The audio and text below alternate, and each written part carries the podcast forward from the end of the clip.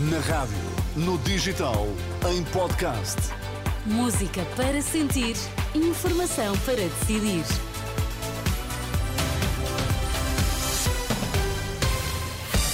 Está na hora das notícias das seis na Renascença com Ana Rita Borda de Água. Para já os destaques, bom dia. Bom dia. Luís Montenegro diz que Pedro Nuno Santos só admitiu viabilizar governo na Aliança Democrática por conveniência. No desporto, Porto vence Arsenal e assegura vantagem na Liga dos Campeões. Pedro Nuno Santos dá o dito por não dito. À entrada para um congresso da CIP no Porto, o líder socialista começou por afirmar que se sentia desobrigado de viabilizar um executivo da Aliança Democrática depois do silêncio do líder eh, social-democrata Luís Montenegro sobre o que fará no dia a seguir às eleições legislativas. Na segunda-feira, no debate entre os dois candidatos a primeiro-ministro, Pedro Nuno Santos disse que viabilizaria um governo de maioria relativa da Aliança Democrática democrática. Avanço e recuos do líder do PS que mereceram resposta do principal opositor.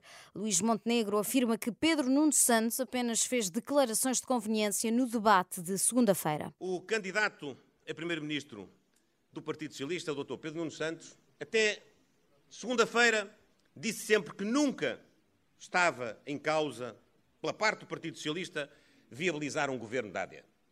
Na segunda-feira disse que viabilizaria. Hoje já disse duas ou três coisas diferentes. É mesmo caso para dizer que aquilo que aconteceu segunda-feira não era uma convicção, era uma conveniência para aquele momento. Luís Montenegro que não tem dúvidas sobre a imagem que fica do candidato a primeiro-ministro. Foi sol de pouca dura uma tentativa de mostrar moderação. Basicamente, o Dr. Pedro Nuno Santos quis dar uma de moderado e acabou por trazer ao de cima a sua imaturidade política e falta de preparação para poder dar credibilidade a um projeto governativo. A reação de Luís Montenegro aos avanços e retrocessos de Pedro Nuno Santos. Um movimento de guardas prisionais cumpre hoje uma vigília frente ao estabelecimento prisional de Lisboa e promete uma marcha fúnebre até ao Ministério da Justiça. Os guardas prisionais exigem melhores condições e uma equiparação ao suplemento de missão atribuído à Polícia Judiciária. A iniciativa tem início às duas da tarde, decorre em dia de greve nacional e é promovida por um movimento não sindicalizado de guardas. Os guardas prisionais têm efetuado várias ações de protesto nas últimas semanas, estando atualmente em curso uma greve às diligências até dia 25. O Futebol Clube do Porto parte em vantagem para a segunda mão dos oitavos de final da Liga dos Campeões. Venceu em casa os ingleses do Arsenal por 1-0, gol de Galena ao cair do pano. O treinador dos Dragões, Sérgio Conceição, considera que os seus jogadores estiveram bem e à altura do desafio. Trabalhámos de uma forma muito, muito focada com muita determinação, perceber quais eram os pontos fortes do adversário, eh, com a nossa habitual humildade.